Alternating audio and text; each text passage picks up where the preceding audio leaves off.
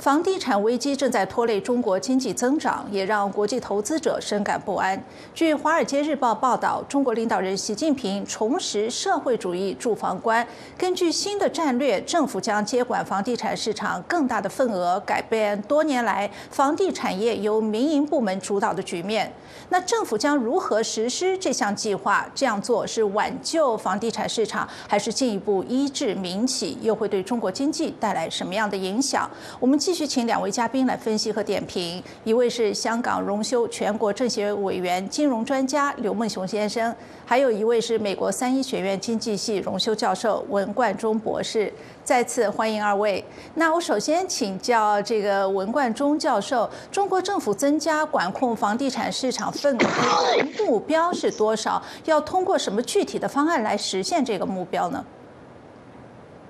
嗯。中国那个在过去那个几十年当中啊，主要是从那个九十年代末那个 本世纪初以来，那个周荣基呃发动了一个房地产市场的一个改革嘛，啊，主要是允许这个私人企业能够加入到房地产行业当中来，在这之前，所有的房产都是由国家垄断起来的，那么啊，另外呢，就允许呃老百姓可以拥有私产。那个本来呢是把那个很多老百姓的私产，就是呃房子什么都没收啊、充公啊什么等等。那么从那之后呢，就是老百姓又可以呃呃拥有这个房产，这个呢是基本上是符合呃市场经济的规律的。所以呢，在这个几十年当中呢，中国的房产迅速的成为了中国经济这个发展的一个强大的支柱，对吧？它的那个全部的那个。呃，产值差不多占了中国 GDP 的这个四分之一左右吧，有时更加高一点。那么，但是呢，呃，它是在一个非常不完善的土地制度和户口制度这个制度环境当中发展起来的，所以这个房市呢，确实产生很多问题。那么现在习近平呢，抓住这些问题。呃，无非就是房价特别高、泡沫化，然后呢，很多穷人呃住不起，呃，或者是农民工呃这个条件很差，居住条件很差等等，来攻击这条路线。那么现在又想要回到呃这个这个所谓社会主义这个这个道路上去，也就是要把国家对整个房地产业的这个控制能够提高。嗯，大概要从百分现在的百分之十左右提高到百分之三十，甚至以后可能更高。那么这是他现在想要达到的一个一个目标。那么两手段是两个，一个是呃通过那个国家来建很多廉租房，那么或者经济适用房，那么这样来提高这个国家的这个这个成分。还有呢，就是收购一些民营企业现有的一些房产。那么，然后把它进行改造以后呢，作为廉租房或者是经济适用房，这个给那个老百姓。那么现在具体这个方案是这么的一个方案。嗯，那刘梦雄先生，您认为这个中国房地产危机对中国经济的冲击到底有多严重？是不是到了习近平不出手不行的地步了呢？呃，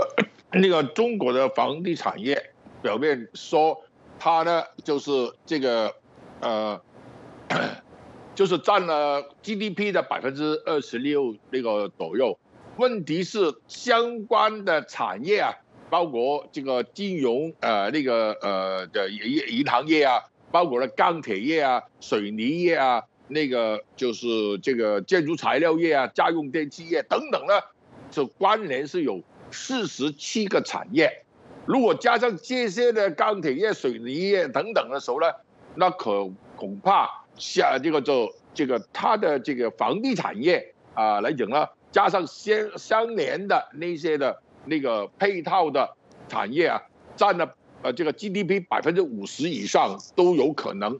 所以在这种情况下来讲呢，你现在这个包括中国恒大啊、碧桂园啊、呃那个融创中国等等这些那个呃天量的这个债务的这些的呃。房地产业里头暴雷，啊，我用过这个，以以前有个成语叫富可敌国，现在中国的房地产那些巨头啊是债可敌国，那么你想想看，光是中国恒大啊一个这个把把公司暴雷，他就负债二点五五万亿元的人民币。大家要知道啊，一九七八年改革开放元年，中国的全年的 GDP 才是九千七百亿呃人民币，也就是说，中国恒大一家那个暴雷的房地产业，就等于是说它的负债啊，就等于一九七八年中国全年 GDP 的二点六倍以上。所以在这种情况下，你说呃，这个政府要提高对房地产占有的市场比率。啊，比如说刚才文教授说会提到的百分之三十这样，我今天下午才跟内地一个跟那个碧桂园啊有合作关系的房地产那个大佬啊通过电话，他就问一句：政府要提高这样的一个房地产的这个市场比率，钱从何来？他说现在各级政府都没钱了，因为来讲呢，你想想看。光是各个省市自治区的那个城市投资建设集团，他们的负债已经超过六十五万亿元的人民币，再加上他们发发行的那个债券啊，隐性的负债里头了上百亿，像百百那个整整上百一一百万亿的那个人民币的负债，然后呢，他们那个省呃那个政府向中央求救。中央财政部就说，谁家的孩子谁抱，是这么个局面。有很多那个，比如说你这个呃，江苏镇江市里头的财政局那个税务局的干部拉起横额，说五个月里头都那个没有发薪水了啊，那个去这个啊批评那个局长不作为。有一些呃的这个城市里头的环环境卫生工人也是半年没有发薪水等等。那么这种现在那个政府的财政啊是资金那个渐早的情况下，他有什么钱里头去收购那个啊把那个房地产的这个占有率由国家掌控去到百分之三十以上呢？然后用什么价格来收购呢？啊那个价格里头那个这个就能不能这个让那个房地产发展商能够回笼呢？能够这个克法这个成本呢？这些都是很复杂的问题，所以我觉得来讲呢，啊，目前所谓提出呃这个让政府啊来加加大对房地产的这个呃市场占有率，来挽救这个房地产的暴雷啊，我觉得是不切实际的啊。我问过业内人士里头都非常悲观，谢谢。嗯，那继续请教刘木雄先生，就像您说的，现在这个地方政府已经背负了巨额的债务，呃，他是否愿意或者付得起这笔钱，是一个很大的、巨大的问题。那这是不是会加快地方政府财政的崩溃？还有，您是否有任何信息显示说，中央政府会不会承担这个出资的任务？因为现在来讲呢，就非常的复杂，因为有一些这个房地产商啊。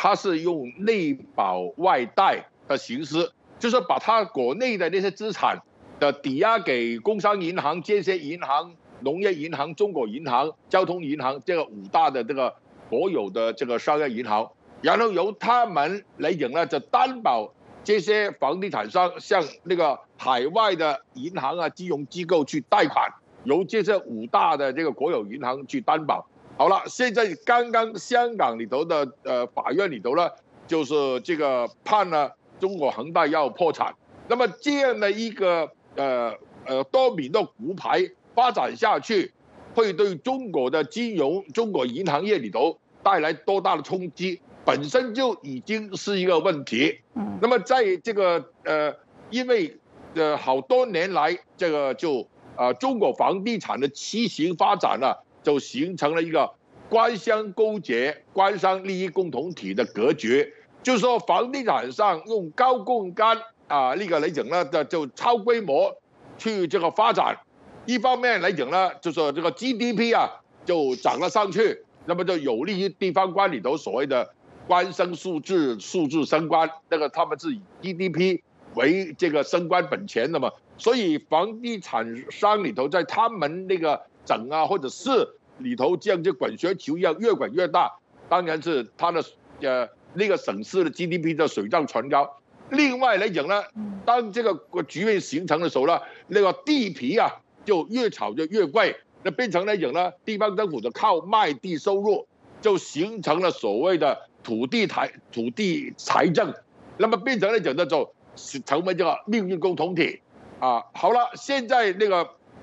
呃房地产商里头，它的高杠杆、超规模发展这个模式爆雷了，嗯，变成来讲呢，一下子呢就这个没有人再去买地。没有人再去买地，何况现在数以百万计的烂尾楼，本身就那个令那个就各个地方里头的社会产生不安定的因素。那么那个政府里头啊，光是要怎么摆平这些烂尾楼的那个苦业主啊，已经是一个很大的这个社会问题。然后来讲呢，没有人再去买地了，那政府的这个大半超过一半以上的财税收入啊就没了。所以现在来讲呢，就地方政府呢，就居然来讲呢，就是把这个罚没呃民营企业的资产了，作为创收的这个手段之一。呃，比如说那个呃江苏的书签呢，就把一家白酒龙头的那个企业三百多亿的那个股份，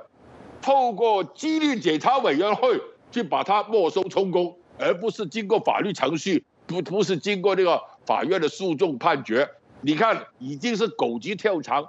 所以在这种情况下来讲呢，我看不出那个政府啊，去这个救这个房地产啊，它能够有些什么能耐？因为多年这样的畸形发展，早已透支了房地产的供求，早已透支了这样的一个这个呃资金里头的这个呃营运，所以呢，现在的暴雷啊。那就等于是日本在一九八五年里头的广场协议之后的呃经济泡沫暴雷啊，啊进入了迷失了三十年。那么中国起码来讲呢，这个你说迷失十年八年的都毫不奇怪。所以我看不到现在他啊挽挽救这个早就已经那个供过于求的啊呢个那样的一个房地产里头的局面，他怎么挽救过来？我确实是看不到有切实的板斧。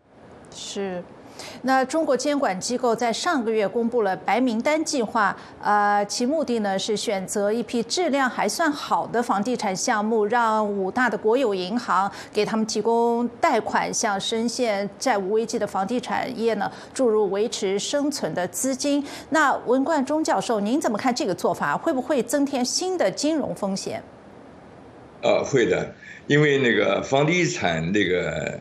问题啊，它是跟那个土地制度和户口制度，呃，结合在一块儿的。那么土地制度呢，因为中国当年它是，呃，它是学习香港的那个土地批租嘛。那么这个土地批租呢，对香港呃来说呢，它有一定的适应性啊，因为毕竟它本身它人口基本上是一个城市人口。那么，嗯，当然它吸收一些移民。呃，另外呢，本本市也有一些新生的那个人口，但是总总量是比较少的嘛。它没有一个要把百分之八十以上的人从农村人口转化成城市人口的任务。那么，另外呢，从现在来说呢，中国现在又比较欣赏那个新加坡，呃，这个有呃有政府来提供那个呃居民的这个主要的那个住房，对吧？也是由政府来来那个什么公租房。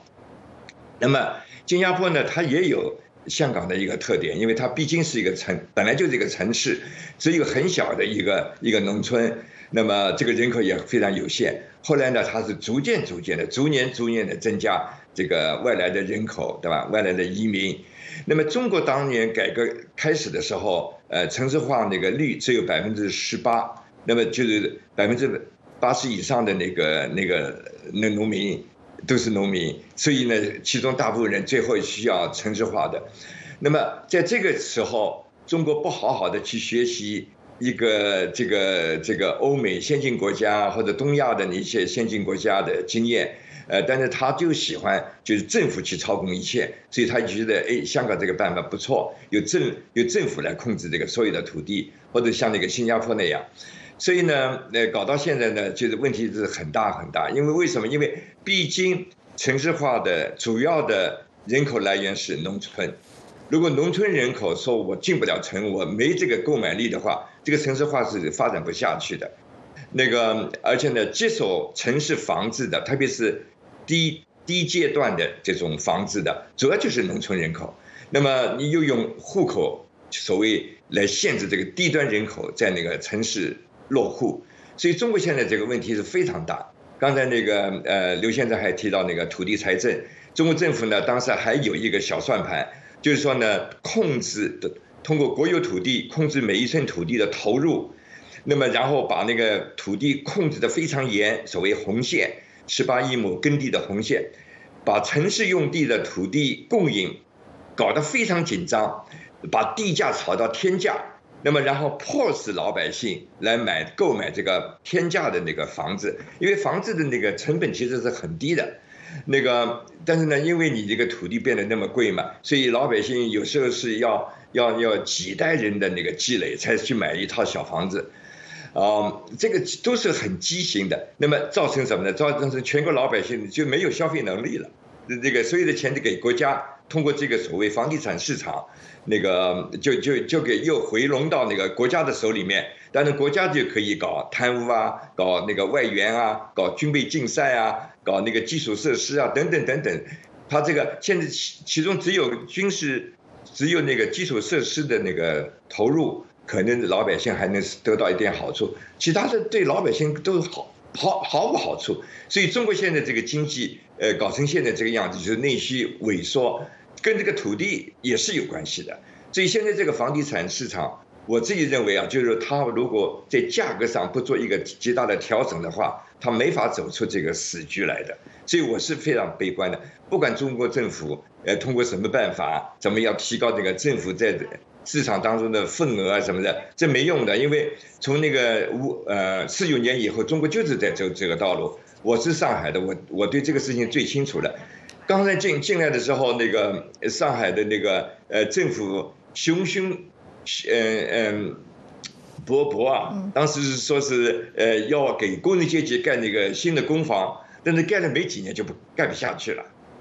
这个这个呃根本没有这个财力。呃，那么所以到改革开放的时候，那个一些老外以前在上海住过的，回来以后他说：“哎呀，几十年上海怎么一一点没变？到南市区还是乱糟糟，到闸北区还是乱糟糟，到普陀区还是乱糟糟的。”他说：“那那上海就是最最的精华，还是那个以前租界那那那些地方，对吧？那就看不出来你这个什什么叫社会主义的优越性，看不出来嘛。那么现在呢，这个习习近平又要回到那条路线上去，我是非常悲观，非常嗯。”那这个正正如这个文先生指出的，这个在某种程度上啊，习近平的计划将使中国的这个住房市场回归到其本源。《华尔街日报》就评论说，就会像几十年前在毛泽东时代，中共控制着国内房地产市场，大多数中国人住在党政机关和企业事业单位分配的住房里面，啊啊。刘梦雄先生，这是不是会给岌岌可危的房地产行业雪上加霜，甚至带来毁灭性的打击呢？那肯定是啊，因为你想想看，呃，这个呃所谓加大这个政府对房地产的那个呃市场占有率，提高这个比例的话，那就是这几年来所谓国进民退的继续。好了，那个其实中国房地产。主要的消费者啊，就是那那些的呃民营企业里头那些的老板，那个中产阶级嘛。但是呢，经过这几年来呢，各种政策合成谬误的冲击，令啊那个那些的，就是说民营企业家得出的结论：利用我们是你们无奈的选择，消灭我们是你们崇高的理想，变成哀慕大于心死。都润啊，那个跑跑跑到国外去了，所以这些人里头呢，就说有最有消费能力啊、购房能力的人，那个死了心，然后青年呢就躺倒，就来一个叫什么呢？啊，不谈恋爱，不结婚，不就是买房子，不生孩子，那么这样的情况里头呢，就那个继续啊，那个消费，就是在房地产里头啊。啊，这个层面里头更加萎萎缩，所以你当那个消费群里头呢，有些爱慕大于心死，有些搞四不躺平，那个时候谁你政府收购了也好，那个怎么去卖出来啊？谁谁那个呃有能力去买啊？谁有这个兴趣去买啊？所以我觉得来讲呢，这是呃当前青年的世博以及那些的这个呃民营企业家抱着君子不立围墙之下，威邦不入，都润了，都走线了。这个里头呢，就是对房地产的前景啊，更加是雪上加霜啊。嗯。那我们有位网友发来评论，Richie Winson，他说：“政府分房可以吗？可以，但是必须解决一个关键问题：谁来分配及分配权的问题。谁有分配权，谁就会谋私，这是人性。如何监督管理以权谋私的问题？如果无法监督权力，那么只会增加腐败。那文教授，您认为这个呃，国家来收购房民企的这个房地产来卖给？”给这个老百姓会不会出现不公平的问题？会不会为腐败打开方便之门？嗯，这个是肯定的。那个，我现在在纽约呃居住啊，那个纽约就有一些房子，它是由政府控制的，那么然后分配给所谓低收入的人啊，像我们这样的人就没有资格去申请。那么，嗯。呃，美国呢，它还是一个法治的国家，对吧？它有很多很很多规定的，好比说你的财产是呃公开的，是透明的，所以呢，他可以根据这个收入来来限定，呃，哪些人可以呃申请，哪些人不能申请，所以呢，他的腐败要比中国要要少得多，因为中国根本就据说那个那时候搞那个经济适用房，就开了开了奔驰啊。宝马那些人都可以分到那个经济适用房，呃，变变笑话了，对吧？就是说，中国它是政治上它是不透明的，它是没有民主的，它没有法治的，所以这个腐败是必然的。那个，其实我刚刚想要说的是，即使在纽约，在这样法治的国家里面，这个就所谓这个这个廉租房的分配啊，里面充满了这个各种各样腐败，这个揭发出来很多。以及塞红包，那些管理这个管理员就可以帮你，呃，从本来要等十年，一一下子跳到只要等五年等等。那但是呢，这个比较还是算是比较小的了，对吧？他也不敢把那个廉租房放分给那个百万富翁，他不敢吧？这个在中国这种事情都可能发生。嗯，那最后还有三十秒钟，刘梦雄先生，您怎么看？怎么来保证这个廉租房，呃，保障性住房不会变成商品房流入市场，搞这个个人盈利？核心的问题就要实行那个政治体制改革，在反复倡廉方面，应该实行阳光法案来讲制度性的反复，是只有这个样子才能就截断这个腐败的源头。谢谢。好，那非常感谢香港荣休全国政协委员、金融专家刘梦雄先生和美国三一学院经济系荣休教授文冠中博士的分析和点评。来宾在节目中发表的都是个人观点，不代表美国之音。